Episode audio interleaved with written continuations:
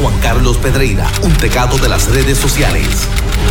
Se le acusa de estar online 24-7 y ahora, y ahora lo escuchas aquí, en el despelote, solo por la nueva 94. Aquí está nuestro experto en redes sociales y tecnología de Juan Carlos Pedreira. Yes. Y a la nueva 94. Eh, Juan, buenos días. Bueno, buenos días. eh, Manchi. Pues, hay una noticia súper interesante. Aquellos de ustedes que hayan adentrado al mundo de TikTok, que dicho sea de paso, está entre las primeras cinco aplicaciones más descargadas en el mundo entero. Número uno, continúa ya por varios días. Pero el servicio- TikTok no es nueva, ¿verdad? No, TikTok No, un antes, que eso era Musical.ly. Eso lo adquirió Sí. una empresa Ah, eh, pero china. Musical.ly lo quitaron. Sí, desapareció. Ellos eh, básicamente cogieron los usuarios, los convirtieron a usuarios de TikTok. Lo que va a pasar con TikTok, que va a desaparecer también, ¿verdad? no, TikTok hasta ahora no va a desaparecer, incluso están ya hablando y es una de las cosas eh, que están ellos en negociaciones actualmente con varias de las principales compañías disqueras, entre ellas Universal Music, Sony Music y Warner Music, para hacer una licencia a nivel global y lanzar un servicio de música streaming de parte de la gente de TikTok, además de permitir y expandir el catálogo de canciones eh, que tienen eh, en su plataforma, pues básicamente el truco de TikTok es hacer estos videos cortos de 15 segundos, tipo karaoke. ¿Cuál es el demográfico de TikTok? Más chamaquito, ¿verdad? Es, Chamaquito. sin duda, es de 12 años en adelante, pero se está convirtiendo probablemente en una importante red social, eh, no solamente ah, para competir con Facebook e Instagram, sino también ¿De parte de la China. Es la primera plataforma. Al momento ya se han logrado descargar 1.5 mil millones de descargas a través de la plataforma de Apple y de Google Play.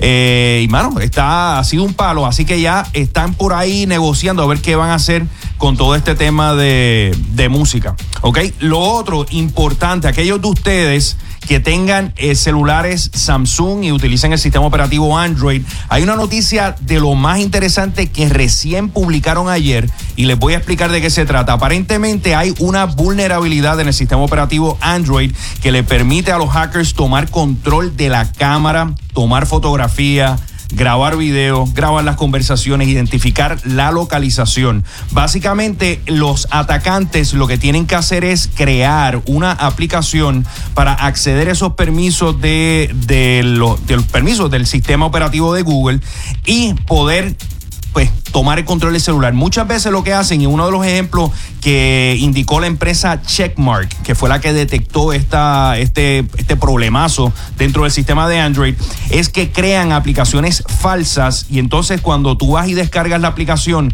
que te dice autoriza a acceder el storage, los contactos, sí, sí, sí, ya con eso nada más ya tienen acceso, incluso no tienes ni que tener la aplicación abierta, puedes tener el celular apagado y este tipo de aplicación rogue o maliciosa puede eh, tener problemas. Lo que, lo que hicieron esta gente fue notificarle a Google antes de hacerlo público.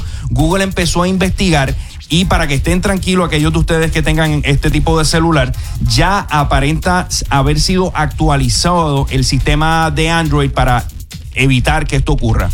El, en resumen de todo esto, lo importante es tengan muchísimo cuidado del tipo de aplicaciones que ustedes descargan y el tipo de permisos que le dan. En el caso de Android es un poquito más liberal. Hay veces que hay aplicaciones, el proceso de seguridad para uno someter una aplicación en Android es bien fácil. O sea, en menos de 48 horas una aplicación puede estar arriba del Google Play Store. A diferencia de Apple, que es un poco más riguroso con todo esto, la nueva actualización del iOS 13 pues, pone un poco más eh, difícil que, las, que este tipo de aplicaciones puedan eh, pedir tantos permisos.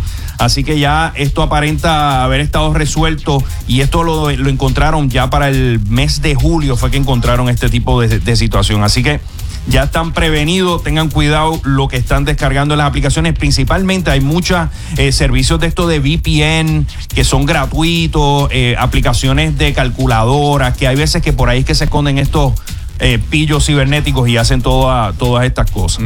¿Ok? Lo otro importante, hay una información que publica el portal de noticias de tecnología de Information, que es básicamente cómo se va a ver el iPhone en los próximos 10 años, en una década. Pues lo que se sabe hasta ahora, según información de oficiales que hablaron anónimamente con el diario de Information, es que esperan que haya una versión de eh, Smart Glasses o de gafas inteligentes que esté lanzando Apple para el 2022, seguido en el 2023 por un par de gafas un poco más eh, más slick, más, más, más refinado, más pulido el, el- el producto. Y lo que, lo que estuvo bien interesante es que uno de los managers seniors de Apple indicó que estos, este tipo de, de gafas estaría reemplazando el iPhone en menos de una década.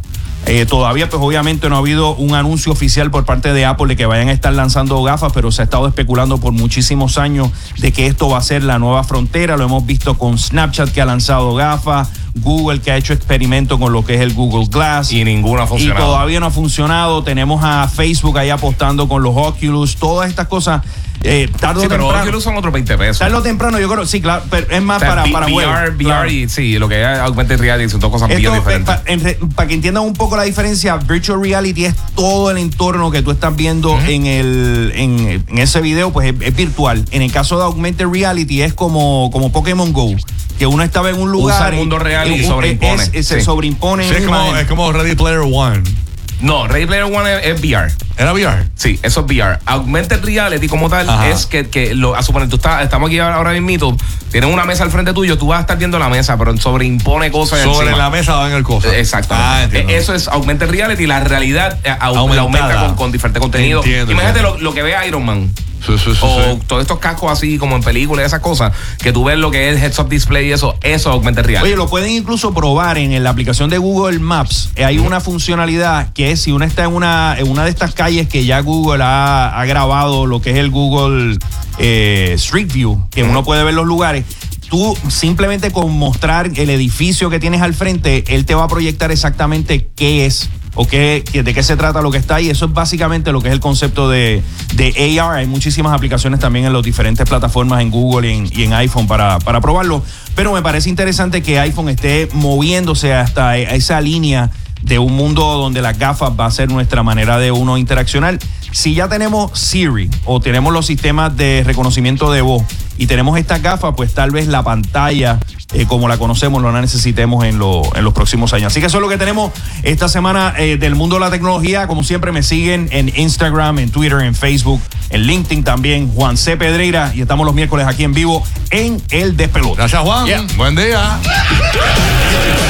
Los mismos que en verano le prometieron al lechón que no le pasaría nada. Pero llegó la Navidad y